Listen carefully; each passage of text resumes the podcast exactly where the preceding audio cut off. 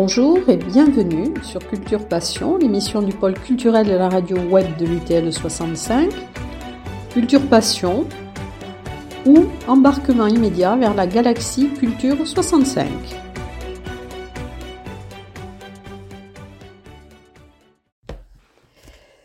Culture Passion est enregistrée aujourd'hui dans un haut lieu emblématique de la culture haut-pyrénéenne, la scène nationale de Tarbes-Pyrénées l'une des 74 scènes nationales. Nous rencontrons donc Frédéric Esqueré, directeur depuis le 1er septembre 2020, dans une période particulière dont nous parlerons tout à l'heure. Alors bienvenue Frédéric Esqueré. Merci à vous. Alors, ma première question va peut-être vous surprendre. Est-ce que vous croyez à la synchronicité? Euh, Je me suis jamais posé la question. Euh, oui, je peux y croire, oui.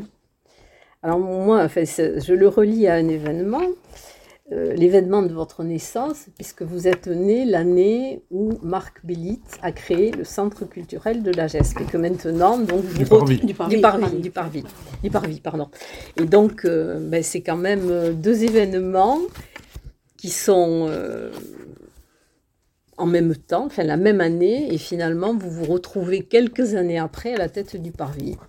Eh Pour moi, c'est une synchronicité. C'est vrai, c'est vrai. Je ne l'avais pas envisagé comme ça, mais alors à ce moment-là, je dois y croire aussi. Alors. Ben oui, mais ça existe, la synchronicité. On ne va pas en faire un débat maintenant, mais c'est quelque chose qui existe effectivement. Voilà, donc après, ben, je pense que... Oui, alors je, une question peut-être un, petit peu amusante, mais qui sort peut-être un peu du cadre. Je, disais, votre qualité d'insoumis à l'accomplissement du service militaire, et de ce fait, votre, euh, euh, votre service civique qui s'est passé sur la scène du Parvis, est-ce à l'origine de votre intérêt pour les arts et pour la culture? Euh, non. Alors, en fait, vous l'avez souligné, je suis effectivement né en 1973, l'année Je n'ai pas précisé l'année. Oh, c'est pas grave, j'assume. l'année où, effectivement, Marc Bellit a imaginé le projet du Parvis, qui ensuite s'est développé à partir de 1974. moi, j'ai la chance d'avoir eu des parents qui étaient très consommateurs, entre guillemets, de spectacles, et qui m'ont très jeune habitué à fréquenter les lieux de culture, qu'il s'agisse des salles de spectacle ou des cinémas. Et euh, du coup, j'ai eu un intérêt assez important pour, euh, euh, pour la culture en général et en particulier le spectacle vivant et le cinéma très très jeune. ensuite, bon voilà, on se construit comme on se construit. Hein. Ensuite, voilà, j'ai beaucoup, moi, profiter de ce lieu et je me suis construit, effectivement, j'ai grandi, j'étais biberonné presque au parvis, puisque, pour ne rien vous cacher, quand j'étais à partir de la sixième, cinquième, euh, entre guillemets, la récompense que mes parents m'offraient si je travaillais bien au, au collège, c'était de m'abonner à la fois au parvis et à l'époque aussi au théâtre des nouveautés à Tarbes qui avait sa propre programmation. Donc j'avais le droit, euh, si je travaillais bien, à choisir euh, un certain nombre de spectacles ici euh, et ou aux nouveautés. Et donc j'ai quand même beaucoup fréquenté les lieux rapidement. Puis après, on devient étudiant. Quand j'étais étudiant à Toulouse. À Toulouse, il y a une offre pléthorique. Donc j'ai continué à travailler en tant que à forger, on va dire, mon, parcours de spectateur, mais aussi euh, à m'impliquer dans des associations organisatrices d'événements, etc. Donc j'ai su très vite, encore une fois, que, je voulais travailler dans ce domaine, et donc j'ai réfléchi après à comment orienter euh, euh, mes études pour y parvenir. Et à l'époque, contrairement à aujourd'hui, à l'époque, en gros, il fallait aller jusqu'à la maîtrise. Donc, euh, donc maintenant, ça correspond au Master 1, si je ne dis pas de bêtises. Et ensuite, à, partir de la maîtrise, on pouvait tenter ce qui s'appelait les DESS, l'équivalent de Master 2 aujourd'hui. Euh, direction de projets culturels, gestion des entreprises culturelles. À l'époque, il y en avait cinq qui existaient en France, un à Paris, un à Dijon, un à Lyon, un à Grenoble, un à Nice. Je les ai tous présentés, j'ai eu la chance d'être pris partout et j'ai choisi celui qui me semblait euh, être le, le plus intéressant, euh, parce que d'abord c'était le plus reconnu et, le, plus ancien euh, en lien avec l'Observatoire des politiques culturelles et Sciences Po à Grenoble. Donc j'ai fait ce DSS là Effectivement, vous l'avez souligné. Alors, j'étais pas insoumis, j'étais euh, Objecteur de objecteur de conscience. conscience. Oui, mais euh, c'est- une forme d'insoumission Un à l'autorité. euh, Voilà, en tout voilà. cas, c'est le refus du, du, du port des armes et de Voilà, l'uniforme. alors ça peut on est être, euh, On est d'accord. voilà, ça peut être philosophique, ça peut Tout être euh, voilà, euh, politique, euh, Voilà, c'est religieux. C'est vrai, c'est vrai. Et donc du coup, euh, du coup, avec ce statut d'objecteur de conscience, en sortant de, de mes années d'études, je savais euh, qu'un certain nombre de structures culturelles prenaient des objecteurs dans, dans leur structure pendant donc les 20 mois que durait l'objection. Euh, donc évidemment, moi, ce qui m'intéressait, c'était de travailler dans un, théâtre et plutôt dans un lieu pluridisciplinaire. Donc j'ai postulé à un certain nombre de, structures, dont le Parvis, et euh, euh, Marc Bélit a accepté de me recevoir en tant qu'objecteur ici. Donc, euh, je- du coup, je suis revenu au Parvis euh, pendant 20 mois où j'ai effectivement euh, pu me former en ayant le, mon bac plus 5 en poche. euh, j'ai pu me former effectivement concrètement au travail euh, que l'on développe dans ces structures. Et là, vous dire que vous avez bien choisi, la- la bonne- vous avez pris la bonne direction. Ça vous a conforté. Tout à fait, oui, bien sûr, bien sûr, mais je le savais, euh, je, saviez, je le savais, oui, honnêtement, je le savais. C'est ça, effectivement, ce qui est intéressant, c'est de, de découvrir euh, une structure que l'on a étudiée, puisque je ne l'ai Oui. pas dit, mais j'ai fait une maîtrise d'histoire sur l'histoire du Parvis, de 73 à 95, donc euh, Avec Jean-François avec Soulet. Jean-François François Soulet. Euh, donc c'est vrai que c'est aussi une structure qui m'intéressait particulièrement, euh, bien sûr, bien sûr. C'est une, une structure complètement atypique dans le paysage national euh, et qui fait référence encore aujourd'hui, euh, non seulement par, euh, par le- l'originalité, on va dire, de son implantation au-dessus d'un centre commercial, mais aussi par sa triple activité, puisque euh, c'est rare d'avoir une scène nationale avec euh, une réelle triple activité, un centre d'art contemporain, euh, trois salles de cinéma, plus la gestion d'un réseau de salles de cinéma dans le département, et l'activité de spectacle vivant. C'est vrai qu'il y, a y une seule scène nationale de ce type aussi, c'est la ferme du Buisson, en, en région parisienne. Donc voilà, on est les deux seules euh, scènes nationales de France à avoir cette réelle triple activité. Et puis, bon voilà, l'histoire particulière de ce lieu, dans ce département, euh, finalement rural, euh, c'est vrai que c'est assez particulier et assez exemplaire. Voilà, donc c'est Mhm. c'est ce qui fait son intérêt. Alors, quelles sont les, les obligations d'une scène nationale? Alors, euh, le label de scène nationale, euh, donc c'est un label qui est attribué par le ministère de la Culture. Donc, vous savez, en France, en gros, depuis Malraux, Malraux en 58, euh, donc a essayé de développer ce qu'on a appelé le mouvement de la décentralisation, euh, c'est-à-dire d'essayer de faire en sorte euh, euh, qu'il y ait euh, un égal accès aux, aux- aux grandes œuvres de l'humanité pour l'ensemble des populations du territoire national. Donc son idée, ça a été notamment de réfléchir au développement de ce qu'il appelait des maisons de la culture. Et il a essayé de faire en sorte, en tout cas son idée, c'était qu'il y ait une maison de la culture dans chaque département de France. Donc euh, sous son, sa mandature, en gros, en quelques, scènes nation- euh, pardon, quelques maisons de la culture sont, sont nées. hein. donc on pense à Grenoble, à- au Havre, à, à Reims, bon, il y en a un, un certain nombre, à Amiens. Euh, et hum, Bourges, voilà, je cherchais un peu les, les- celles les plus emblématiques, quoi. Et euh, ensuite, plusieurs, plusieurs euh, ministres sont succédés. euh, donc après les maisons de la culture, dans les années 70, euh, euh, ça a été les, centres d'action culturelle, c'était un nouveau label. Puis ensuite, sous le premier ministère Langue, au début des années 80, ça a été les CDC, les centres de développement culturel. Et en fait, sous le deuxième ministère Langue, ils ont décidé donc de réunir l'ensemble de ces différentes strates de labels, donc Maison de la Culture, euh, CAC, CDC, sous un seul et même label, qui était le label de scène nationale, qui, qui a été créé en 1991, mais qui en fait a regroupé tous ces anciens labels. Oui. Et donc, pour revenir à votre question initiale, les, missions, les les missions d'une oui. scène nationale sont simples. hein. D'abord, euh, c'est euh, de donner accès au plus grand nombre à, à la création contemporaine et à l'excellence de la création contemporaine. En gros, c'est d'essayer d'aller vers euh, euh, l'utopie de- d'Antoine Vitesse euh, et de Jean Villard, qui était donc une culture euh, élitaire pour tous, c'est-à-dire donner accès à tous à l'excellence euh, artistique euh, ici. Donc ça, c'est la première chose. Donc effectivement, dans, notre, dans nos missions, on doit d'abord soutenir la création contemporaine. Le soutien à la création, ça veut dire qu'on met aussi des moyens en production euh, sur les, des équipes artistiques, sur les spectacles, mais également on les accueille en résidence. Ensuite, donc, il y a euh, le fait qu'on soit un lieu complètement pluridisciplinaire et euh, de faire en sorte que l'on puisse diffuser les œuvres euh, au plus grand, en direction du plus grand nombre.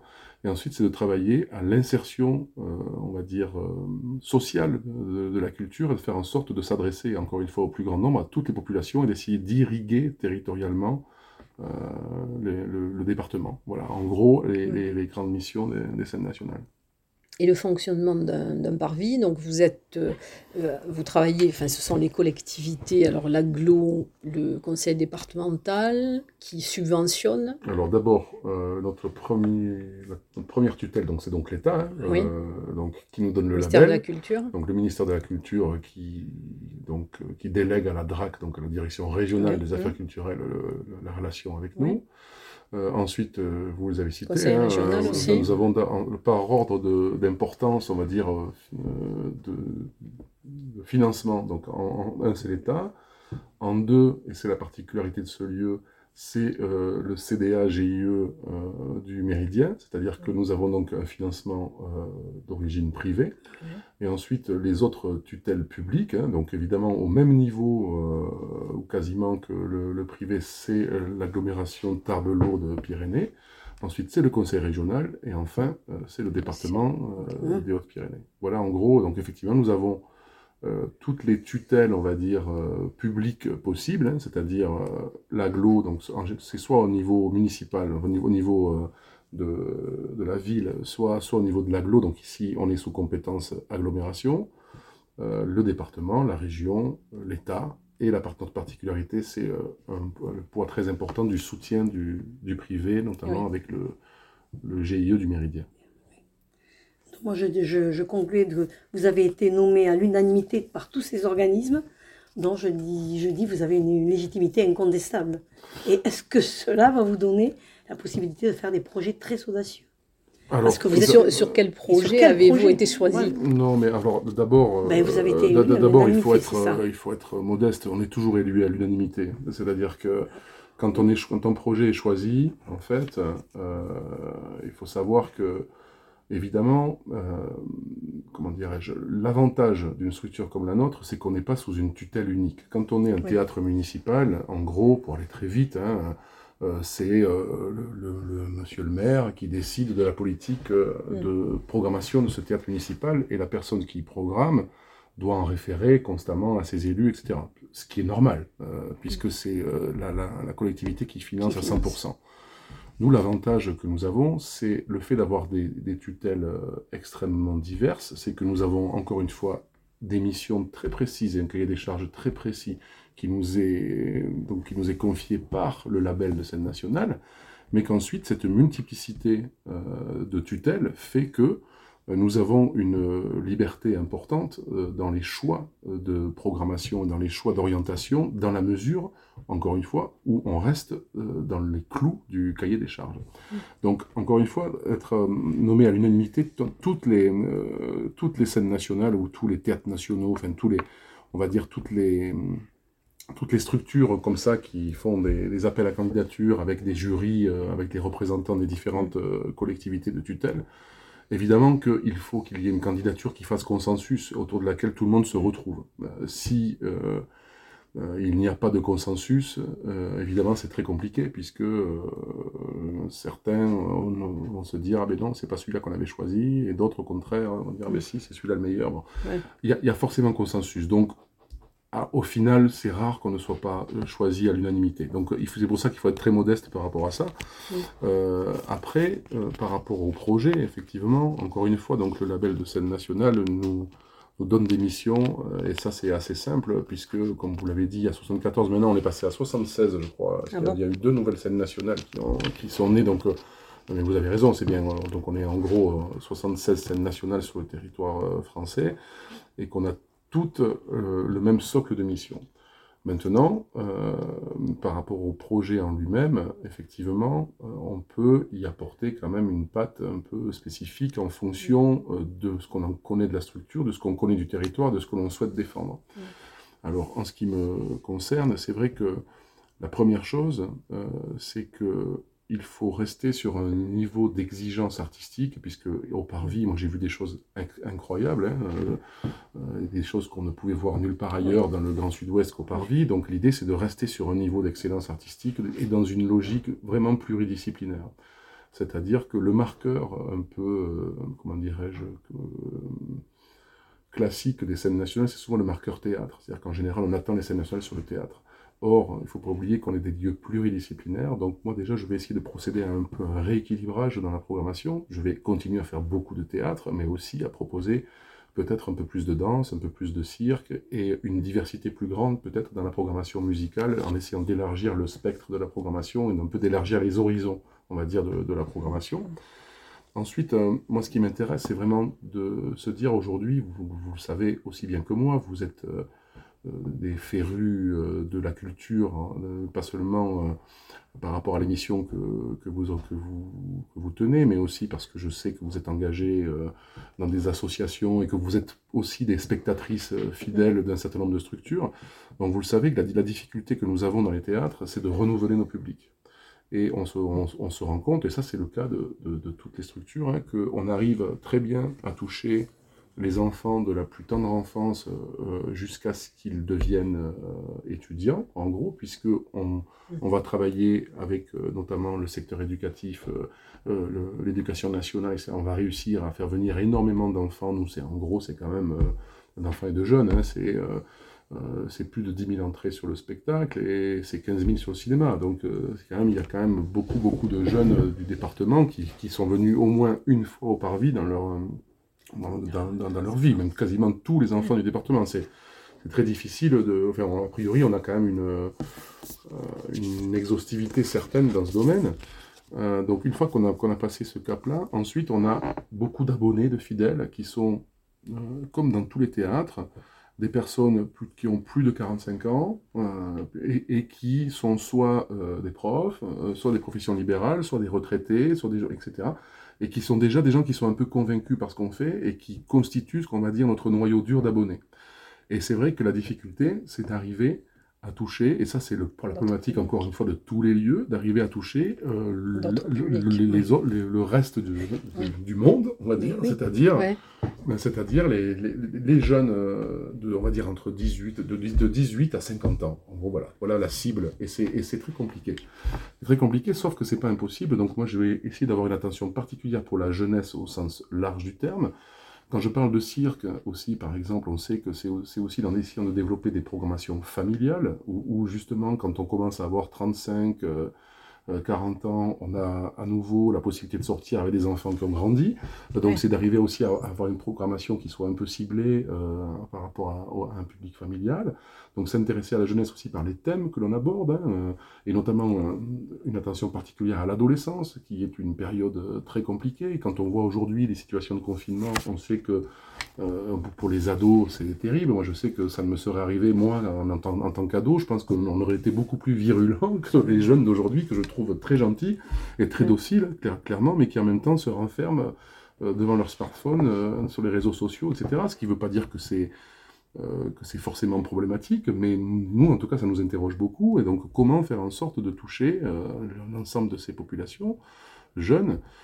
L'idée aussi, c'est de travailler sur une reconnexion avec le territoire. C'est-à-dire que, vous savez, quand on est une scène nationale, on apparaît toujours, ce qui est logique en même temps, parce qu'on on monopolise quand même pas mal d'argent public et, pas mal de moyens, qu'on a des structures, etc., on est considéré souvent comme euh, le mastodonte de la culture, etc.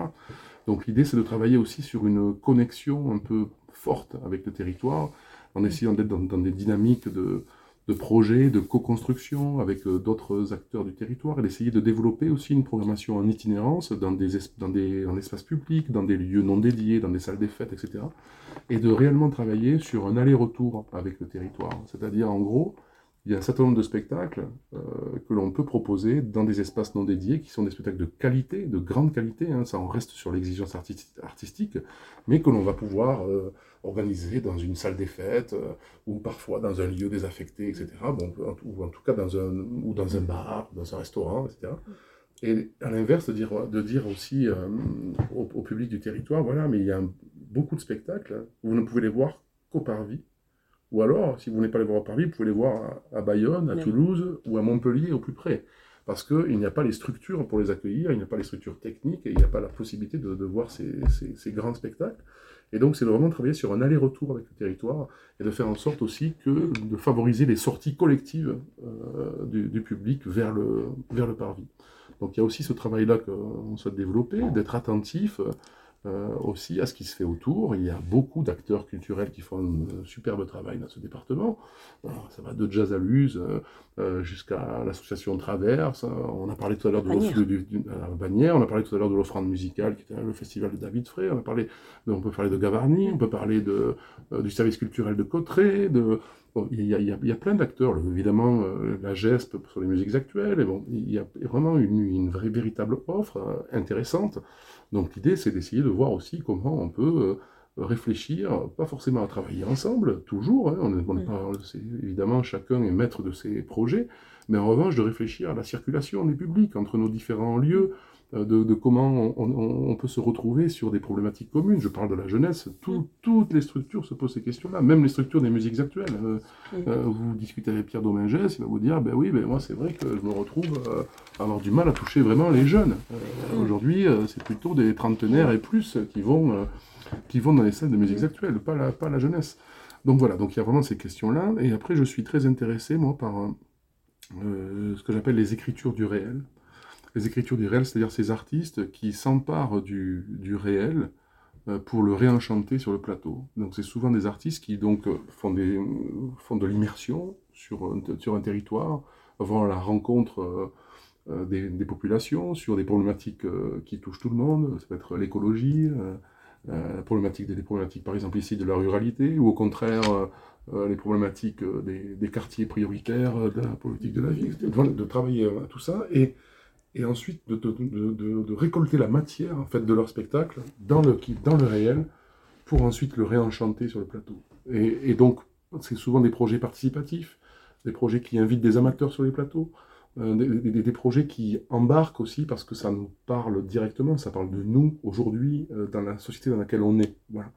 Et ça, ça m'intéresse beaucoup. J'ai très envie de, travailler là-dessus, ce qui va me permettre aussi, notamment, de renforcer ce que j'appelle euh, les présences artistiques, c'est-à-dire on l'a évoqué tout à l'heure avant de, commencer à discuter au micro, mais on l'a évoqué euh, avant, on parlait des résidences euh, d'artistes. C'est vrai que je pense que euh, la meilleure politique qui peut être la nôtre pour aller chercher les publics, elle n'est pas portée par nous, elle est portée par, c'est la parole des artistes. C'est les artistes qui portent cette, politique-là. Je veux dire, vous pouvez être le meilleur médiateur du monde et dire aux gens, venez, c'est formidable ce qu'on fait, et inonder le territoire euh, pareil de, flyers par hélicoptère pour dire venez voir ce spectacle, il est génial, c'est pas pour autant que les gens viendront et pousseront à la porte des théâtres. En revanche, si vous amenez les artistes sur le terrain, si les artistes vont eux-mêmes parler de leur travail, euh, montrer ce qu'ils font, rencontrer, là oui, ça, ça à mon avis, c'est comme ça qu'il faut travailler aujourd'hui. Donc c'est vraiment cette idée de renforcer les résidences et les présences artistiques sur le territoire, et notamment par ce biais des écritures du réel. Je ne sais pas si j'ai répondu à votre question, mais en gros, voilà. Mais c'est en même temps un peu le but de notre émission, puisqu'on veut donner la parole aux acteurs mmh. culturels. Mmh. Je trouve que c'est très important. Alors, une, une, autre fois, lorsqu'on vous avait rencontré, vous nous aviez parlé aussi de votre volonté de rendre accessibles tous les lieux de culture. Donc, est-ce que vous avez euh, travaillé sur ce, sur ce projet? Alors, oui, évidemment. C'est-à-dire que, euh, encore une fois, il faut, je pense qu'il y a une chose qu'il ne faut jamais perdre de vue. D'abord, c'est que le financement de notre lieu, c'est euh, vous, contribuables, qui, qui financez notre lieu. Vous, moi, tout, le monde. Ce, veux dire, c'est qu'on est donc, ce qui veut dire qu'on a une mission de service public. Donc, à partir de ce moment-là, on a une responsabilité publique. Ce qui veut dire que même si c'est une utopie que de l'idée de s'adresser au plus grand nombre et d'être accessible à tous, ça restera une utopie parce que, évidemment, euh, chacun est libre euh, de faire le choix de venir euh, dans notre lieu ou, ou pas. Voilà, donc ça, c'est évidemment, ça reste une utopie. Ceci dit, il faut que dans notre politique, on ait toujours ça à l'esprit et que donc on fasse en sorte que les freins soit peut-être des freins psychologiques ou mm. des freins. Euh, enfin, voilà, que ce soit des freins psychologiques, mais en tout cas, euh, que ce ne soit pas des, freins ni financiers, ni, euh, ni d'accessibilité, ni de, mobilité, etc. Donc ça veut dire qu'en gros, quels sont les, nous, notre, notre objectif, c'est effectivement de faire en sorte d'arriver à toucher le plus grand nombre. Donc on sait que euh, par certains biais, on va, on va toucher la jeunesse, notamment par l'éducation nationale. On sait qu'en allant sur les territoires, on va toucher les populations peut-être les plus éloignées géographiquement. En travaillant sur les mobilités vers nous, voilà. Et ensuite, il y a effectivement la question aussi euh, des personnes, par exemple, et il y en a plein d'autres, hein, mais des personnes en situation, de, handicap. Et quand je parle de, situation de handicap, évidemment, euh, on ne parle, je ne parle pas que euh, des, personnes qui, qui, ont des problèmes de mobilité. voilà. Mais c'est à la fois l'accessibilité au PMR, mais à la fois aussi l'accessibilité à toutes les personnes en situation de handicap sensoriel ou psychique, psychologique, etc. Ce qui veut dire que nous avons développé, effectivement, on devait le développer dès cette saison, mais comme cette saison n'a pas eu lieu pour l'instant, on ne l'a pas fait. Ceci dit, on n'a pas rien fait, puisque pendant la fermeture de nos lieux, nous avons équipé nos lieux, par exemple. Je vous donne deux ou trois exemples, parce que ce sera peut-être plus parlant, mais on a équipé nos salles de cinéma d'un système qui s'appelle un système qui s'appelle le Toavox. Et le Toavox, c'est un boîtier qui permet, en fait, par exemple, à des, à des personnes euh, aveugles ou malvoyantes d'avoir le film en audio description. Comme à la télé, vous savez, vous avez une. Ah euh, il y, a, des, personnes euh, malvoyantes qui peuvent suivre les émissions en télé avec, avec des, écouteurs spécifiques. Voilà, donc c'est la même chose. Donc, donc voilà. Et alors, ça permet aux personnes malvoyantes et, et ou aveugles d'accéder à ça. Ça permet aux personnes sourdes euh, d'avoir le, d'avoir des séances en SME, donc euh, spécial sourd et malentendant avec le, sous-titre spécifique. Donc voilà, ce sont en fait euh, des boîtiers qui permettent à plusieurs situations mm. de handicap de profiter de la programmation. Donc mm. ça, on a équipé nos trois salles de cinéma ici de ce système-là. Ensuite, dans l'année, dans la saison, et ça c'est une volonté, et j'y fais attention, de la même façon que j'essaie de faire attention à la parité dans, les, dans les personnes qui sont leaders de projets, c'est-à-dire que ce soit un ou une metteur en scène, euh, un ou une chorégraphe, euh, un ou une musicien, musicienne, etc., qui soit leader du projet. On, essaie d'aller vers la parité. Là, je crois que l'année prochaine, je suis pile poil à 50-50. Donc c'est, euh, ça, fait partie aujourd'hui aussi des, cahiers des charges de nos, de nos, structures. Il faut faire attention à la parité, donc il faut qu'on se mette aussi, c'est-à-dire qu'en gros, pour être très clair, moi ce qui m'intéresse encore une fois, c'est la qualité artistique. Je ne regarde pas si c'est un homme ou une femme qui est à l'origine du projet. Sauf que quand, quand, je, quand je, déroule le, fil de la programmation, qu'à un moment donné, euh, j'ai fait 70% de la programmation, s'il m'en reste 30 à faire et que je me retrouve avec euh, trop de projets masculins, eh bien, euh, entre deux projets de même qualité qui sont portés par un homme pour une femme, et je favoriserai le projet féminin. Mm. dire, si on, nous, on ne commence pas à faire ce travail-là, rien ne changera jamais. Alors, il faut qu'on ait ça à l'esprit, de la même façon, par rapport à l'accessibilité.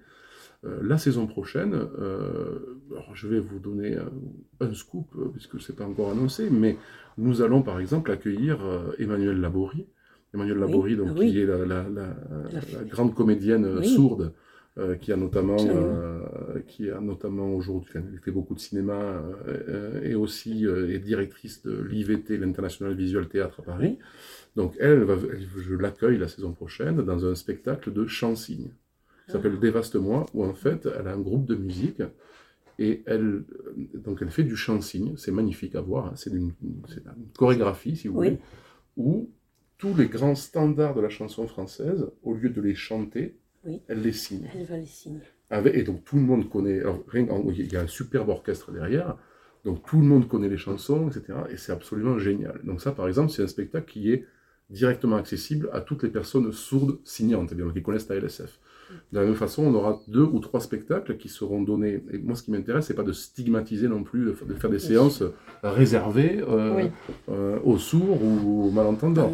L'idée, c'est de, de, mêler les publics. Donc, soit inclusif. Exactement. C'est qu'on soit un lieu inclusif. Donc, de la même façon, on aura deux ou trois spectacles qui seront euh, adaptés avec euh, une personne qui viendra euh, faire assurer la traduction LSF. Voilà, qui, donc, qui fera.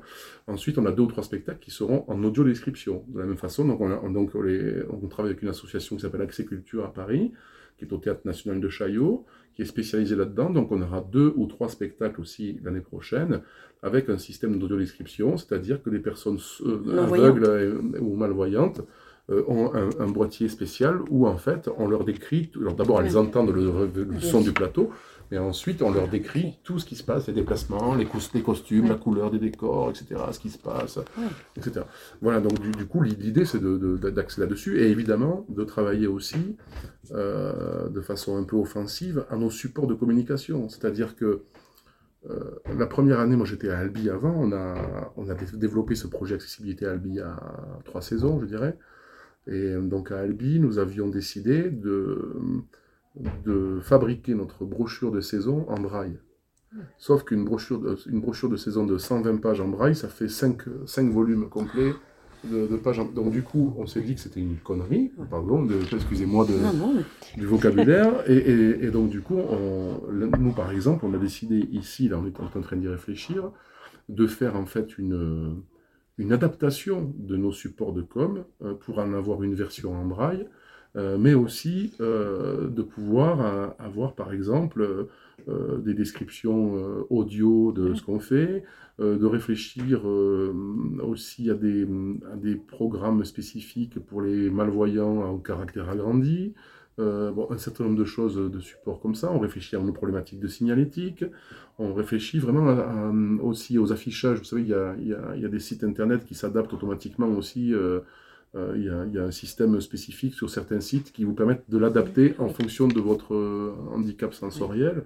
Voilà. Et ensuite, et on, l'oublie, euh, mais il y a beaucoup de spectacles, et ça c'est un travail que, nous devons faire, nous, en interne, c'est de réfléchir avec aussi des partenaires. C'est-à-dire que, par exemple, quand on, quand on travaille avec des personnes en situation de handicap mental, euh, notre intérêt, c'est de travailler avec les personnes qui travaillent avec, avec ces, ces personnes-là au quotidien. Et donc, du coup, euh, de voir avec elles euh, quel spectacle on peut leur destiner. Par exemple, on sait que pour, des, pour des personnes qui, qui, souffrent d'un handicap mental, on peut notamment ouvrir la saison jeune public, qui s'adresse plutôt aux enfants, mais qui va s'adresser aussi, qui, va leur parler aussi beaucoup parce qu'elle est plus, plus accessible, on va dire. Voilà. Euh, donc nous ensuite, c'est de réfléchir du coup dans la saison à tout ce que l'on considère comme étant naturellement accessible. Pour caricaturer à outrance, je pourrais dire, on pourrait dire par exemple que tous les spectacles musicaux sont directement accessibles aux personnes euh, aveugles et malvoyantes, voilà, qui peuvent tout à fait profiter d'un concert. Alors évidemment, on perd toujours un petit peu, euh, mais sans, le voir, mais en tout cas, ce sont des spectacles accessibles. De la même façon, pour des personnes euh, sourdes ou malentendantes, des spectacles extrêmement visuels, du cirque, de la danse, euh, de la danse, plutôt des grands ballets, des choses comme ça, aussi, sont aussi des choses qu'on peut considérer comme naturellement accessibles. Et pour les personnes en situation de handicap euh, mental ou euh, psychique, euh, psychologique, il y a aussi un certain nombre de spectacles que l'on peut flécher en disant, voilà, évidemment, on va pas aller choisir le spectacle de théâtre avec trois heures de texte hyper, hyper compliqué. on, va, on va faire des choix un peu intelligents pour, pour donner envie à ces personnes de venir un peu découvrir notre programmation. Voilà. Mmh. Alors, est-ce qu'il y aura toujours des ateliers avec, euh, par exemple, des, écrivains, enfin des choses différentes hein Parce qu'il y avait déjà des ateliers, au niveau du parvis? Bien sûr, bien sûr. Mm. si, je finis sur l'accessibilité, c'est pareil. Par exemple, sur le, centre d'art contemporain, on, va aussi euh, faire des, visites en LSF, par exemple, avec la personne qui fait la, notre, notre collègue Catherine qui, qui assure les visites. Euh, elle aura un interprète LSF qui va venir.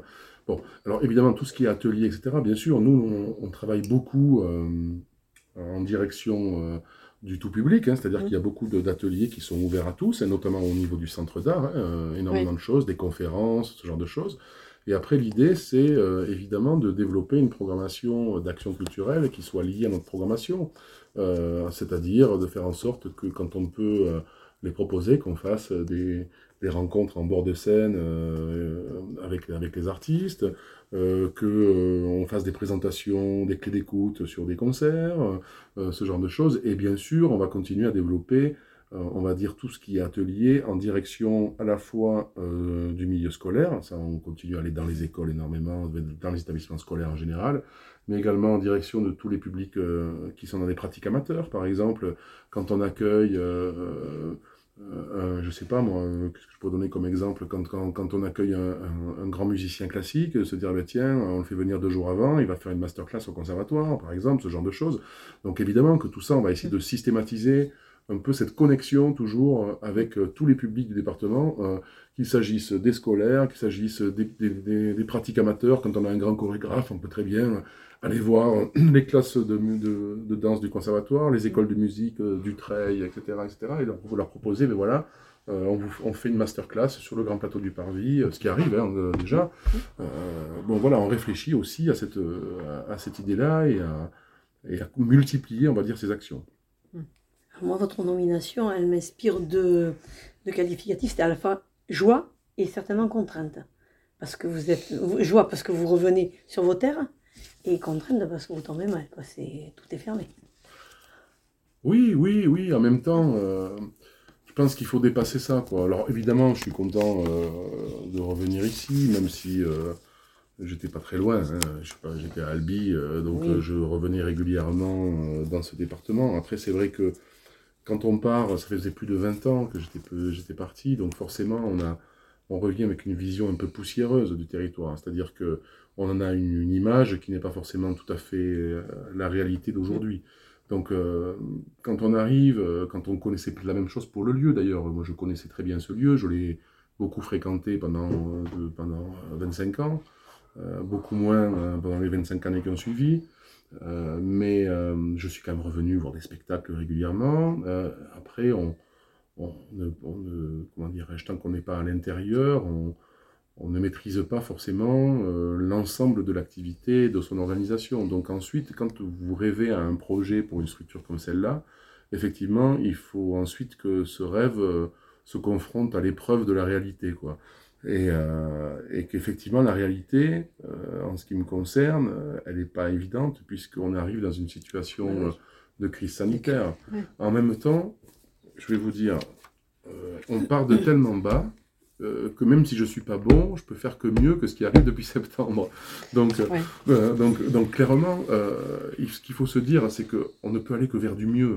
voilà, je veux dire, ce que, on, a évoqué tout à l'heure les, les, autres structures du département. bon voilà, le, festival Jazzaluz a annulé son, son, festival l'année dernière. je leur souhaite réellement d'arriver à faire celui cette année en juillet. L'offrande musicale, c'est début juillet, j'espère bien que ça va se faire. Gavarni a annulé l'année dernière, je sais bien qu'ils vont réussir à le faire cette année. Donc ce que je veux dire, c'est qu'on est tous, euh, on, a, tous été confrontés à ça. C'est une situation qui, est, qui touche la société dans son entièreté. Après, c'est vrai que euh, se, dire que peut-être nous, on n'a pas été logés à la même enseigne que d'autres, euh, c'est ça qui est difficile pour les, pour les gens de, du milieu culturel et pour les artistes, parce que on se dit qu'on est complètement à l'arrêt, alors qu'on s'interroge sur le fait que, par exemple, en Espagne, euh, à part trois semaines de fermeture, ils ont quand même maintenu l'ouverture des théâtres et des cinémas avec des jauges en distanciation, ce qu'on était tout à fait en capacité de faire, puisque c'est ce qu'on a fait au mois d'octobre dernier. Donc, euh, c'est sûr, c'est ça qui a été difficile à vivre une fois, mais une fois qu'on qu'on le vit, ben voilà, il faut, se dire, il faut, avancer, quoi. Donc on, avance avec ça, mm. euh, justement, et on, a mis à profit cette période, on a, quand même, on a quand même continué à travailler beaucoup en milieu scolaire, puisqu'on pouvait y aller, donc on a amené mm. beaucoup d'artistes et de spectacles dans les établissements scolaires, ou en tout cas à l'extérieur de, nos lieux. Euh, ça, on a continué à le faire, et du coup, on a ouvert nos lieux euh, et nos portes à, beaucoup d'équipes artistiques, et notamment des équipes artistiques du département qui avaient du mal à avoir accès à nos lieux. Qui est normal, parce que quand on a une activité pleine, c'est difficile d'avoir des périodes où on peut mettre à disposition. Donc là, au contraire, on a vraiment ouvert les lieux, donc ça a permis à des artistes de travailler. Donc en fait, on a un peu transformé notre, notre activité, et puis on a mis à profit cette période, on continue à mettre à profit cette période pour imaginer la suite. Donc là, on est en train de construire, construire pour de construire l'été euh, l'été culturel, de construire la saison 21-22.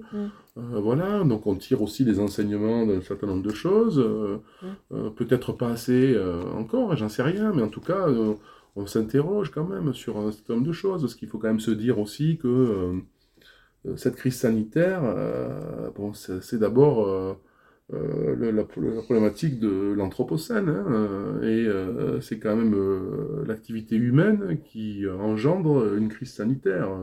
Euh, voilà, c'est-à-dire quand euh, la confrontation entre l'humain et, et l'animal, entre le fait de grignoter sur le sauvage, qui fait qu'on se retrouve dans ces situations-là aujourd'hui, enfin je crois.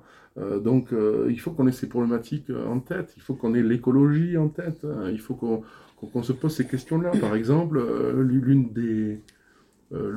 pour moi, je pense que l'un des points positifs de cette situation sanitaire, ça nous a permis aussi de renforcer le dialogue entre nous, les, programmateurs, les, lieux de culture et les, artistes, les équipes artistiques. Et on s'interroge par exemple beaucoup. par exemple, aujourd'hui, est-ce que c'est est-ce que c'est bien de faire venir euh, une équipe de 25 danseurs euh, euh, prestigieux euh, qui vient de Londres, qui vient en avion à 25 pour venir faire une date au parvis et repartir le lendemain est-ce que c'est bien?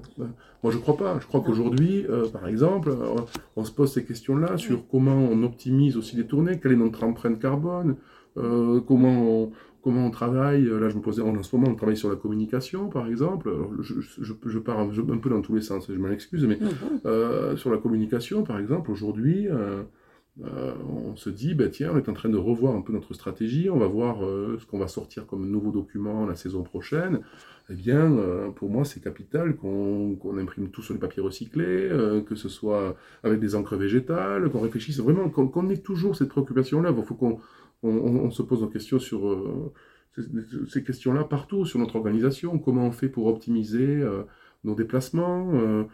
Par exemple, d'ici, aujourd'hui, vous savez, on va souvent découvrir les spectacles, quand ça va reprendre, on va découvrir les spectacles évidemment dans des festivals comme Avignon, etc. Mais également, pendant l'année, on va beaucoup à Paris. Euh, moi, je ne vais plus prendre l'avion pour aller à Paris. Un peu partant de table, pour aller, pour aller à Paris, il faut 5 heures maintenant. En train, euh, en train. Euh, donc, du coup, je vais prendre le train. je trouve ça. Voilà, on va prendre le train. Dans le train, on peut travailler, on peut, on peut, lire, on peut faire autre chose. Et on arrive au centre de Et on arrive au centre de Paris, c'est exact.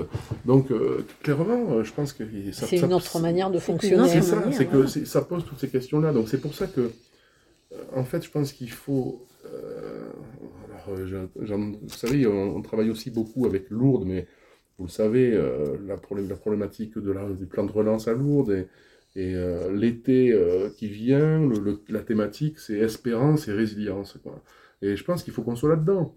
il faut qu'on soit là-dedans dans nos structures et qu'on essaie d'aller de l'avant et d'essayer de tirer le plus d'enseignements possible de cette période. De cette période, en sachant que, s'il faut se le dire quand même, cette période-là, si on reste stricto sensu sur euh, le domaine culturel, euh, les dommages, euh, on, en a jusqu'en 2024 minimum.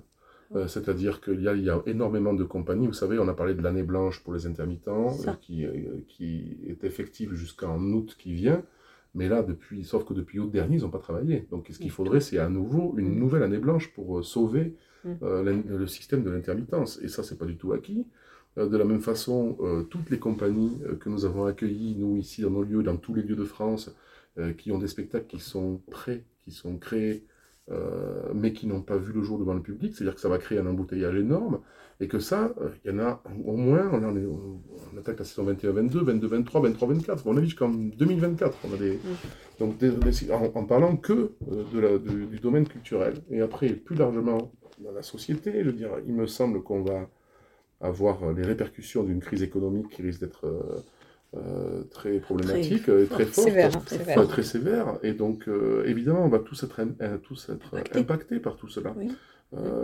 voilà, donc ça, il faut, c'est pour ça que c'est pas fini, ça que je veux dire. Quoi. Donc, il faut qu'on, qu'on l'ait à l'esprit et que dans cette situation-là, il faut qu'on, qu'on essaie d'aller de l'avant de façon intelligente et évidemment, euh, c'est pas toujours simple.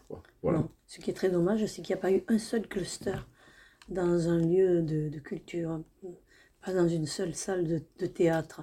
C'est prouvé, c'est évident, c'est bien dommage. Voilà. Qu'on n'ait pas pu prendre compte de cette réalité alors, comment allez-vous faire, par exemple, pour la programmation de cette année, donc qui n'a pas, euh, qui n'a pas été vue, hein, qui, est, qui, est reportée, et celle de, la, de l'année prochaine, parce que ça va faire beaucoup de, beaucoup de spectacles. Alors, euh, mais ça sera bien, on aura beaucoup de spectacles. Oui, ben, c'est-à-dire qu'en fait, euh, là, encore une fois, on a reporté beaucoup de choses sur la fin mai, le mois de juin. Donc on a pas mal de spectacles à ce moment-là, donc on espère pouvoir retrouver une activité à ce moment-là. Sinon on a, on a aussi reporté des spectacles au mois de juillet. Donc ça on ne les a pas encore annoncés, mais on va l'annoncer euh, bientôt. Euh, et ensuite évidemment on intègre un certain nombre de reports sur la saison prochaine. Donc, nous, on a pris ce canevas-là de départ, et ensuite, évidemment, la programmation a été avancée. Donc, il y, y, a des choses qu'on a tricotées, puis détricotées, retricotées. Euh, voilà, donc on a une programmation 21-22 qui est bouclée aujourd'hui, euh, qui est effectivement lourde, euh, importante. Donc on est parti aussi sur le principe de la distanciation physique dans nos salles jusqu'à la fin de la saison 21-22, en sachant que on préfère, avec des jauges réduites. Avec, des, jauges, avec des jauges réduites. Hein, en, sachant que si on revient à des jauges normales, eh bien, tant mieux pour nous. On, on, ça sera que du bonus. voilà. été prévu. mais pour l'instant, on a prévu de partir sur effectivement de la demi-jauge euh, avec une programmation qui va être euh, importante. Euh, effectivement, on devrait avoir autour de 80 propositions de spectacles, enfin, jeune public y compris, y compris les programmes, les programmes que l'on prévoit aussi d'amener sur le territoire. Euh, et, voilà, on va essayer d'avancer. Euh, Alors, est-ce que vous le faites en concertation, par exemple, avec les autres acteurs, avec le, par exemple le Tarban scène, euh, de manière à ce qu'il n'y ait pas de, de spectacle en même temps? Non. Alors, oui et non. C'est-à-dire que il n'y a pas d'habitude, il n'y a pas d'habitude de concertation, je crois, mais en même temps, c'est extrêmement compliqué pour une raison simple, c'est que on est sur des rythmes de programmation très différents. C'est-à-dire que, pour vous donner un exemple, hein, nous, euh, sur une année normale, au mois de mars euh, de l'année N, on a bouclé la programmation de septembre N à juin N plus 1. Euh, à côté de ça, Tarbes en Seine va, va boucler avec deux ou trois mois de décalage avec nous. À côté de ça, les lieux de musique actuels comme l'AGESP, eux, travaillent plutôt au semestre, voire au trimestre. Euh, donc en fait, c'est extrêmement compliqué parce que euh, parce qu'on est sur des rythmes de programmation différents. Mm. Après, quand je dis que c'est compliqué, ça veut dire que c'est pas impossible. Là, euh, pour en fait, on a lancé il y a quelques semaines l'idée de de réunir les acteurs culturels du département. et donc là, on a commencé à, on a fait une première réunion mm. et on va essayer de les poursuivre pour essayer justement de se coordonner. ça oui, parce que l'année dernière, par exemple, nous, on, a, eu des, spectacles qui étaient reportés du théâtre des nouveautés. Et on a été obligé de choisir. On a choisi ou l'un ou l'autre. On a été obligé de choisir, on ne pouvait pas aller aux deux. Oui, mais ça, ça, c'est très compliqué de. Très compliqué, quoi. Ce sera difficile de. Sera, c'est, très difficile, notamment en plus, encore plus avec des reports. Oui, oui, oui. En temps normal déjà. Voilà, c'est ça. Et alors là, si les choses vont bien, quand est-ce que vous comptez annoncer la, programmation, 2021-2022 Du coup, nous, ce qu'on va faire, euh, donc ça on le sait, hein, euh, on a renoncé à l'idée de lancer le, programme en juin. Mmh. Euh, voilà, ça reste trop incertain, mmh. donc on lancera, on fera une soirée de présentation de saison début septembre mmh. pour annoncer l'ensemble de la programmation. Ceci dit, avant, on va sortir dès qu'on pourra, parce qu'on saura qu'on pourra le faire, la programmation estivale, euh, donc qui, se, qui, couvrira juin, juillet, jusqu'à, jusqu'au 10 août par là. Euh, et après, je pense qu'on va essayer de faire un break de trois semaines. Euh, et en même temps, on sortira, je pense, un avant-programme, déjà pour donner un peu les pistes de programmation dès le mois de juin, pour que les, les, personnes aient déjà un peu une idée de ce qu'on souhaite programmer la saison qui vient. Voilà. Est-ce qu'il y aura aussi des, des cinémas en drive-in alors, on aura beaucoup de séances de cinéma en plein air euh, l'été prochain. On aura au moins une quinzaine de, séances en plein air. Euh, donc, euh, à la fois à Tarbes, mais également un peu partout sur le département. Il y avait des lieux différents. Hein. Voilà, voilà, Une programmation que l'on souhaite ouverte à tous sur le principe de la gratuité pour justement essayer de favoriser le fait que les gens retrouvent le chemin de nos propositions. Et au Haran, il y aura quelque chose de prévu aussi au Haran eh bien, en fait, voilà, je, de, demain, euh, je vais discuter effectivement avec nos partenaires de la ville de Tarbes pour, euh, pour voir un petit peu, ils sont aussi dans ces problématiques-là. Hein, euh, je pense que c'est très compliqué pour, pour la ville de Tarbes aujourd'hui, avec les festivals d'été, de voir un petit peu comment ils se positionnent par rapport à Equestria et à, d'autres programmations. Donc nous, oui, bien sûr, on aimerait euh, proposer des séances de cinéma en plein air au Hara cet été, euh, certainement au mois de juillet. On aimerait faire une nuit de, du cinéma au Hara avec quatre ou cinq films euh, consécutifs en plein air, voilà. Et donc tout ça, on va essayer de voir aussi pour en bonne, en bonne entente avec la, la ville de Tarbes, euh, si on arrive à trouver euh, déjà en termes de calendrier euh, mm. que, qu'on arrive à, à, à, tout positionner en faisant en sorte d'être dans une bonne complémentarité avec l'offre qui existe déjà. Écoutez, je crois que merci en tout cas pour cet entretien et pour tout ce que vous nous avez dit donc sur, le, sur la culture et sur ce lieu particulier. Merci à vous. Merci beaucoup.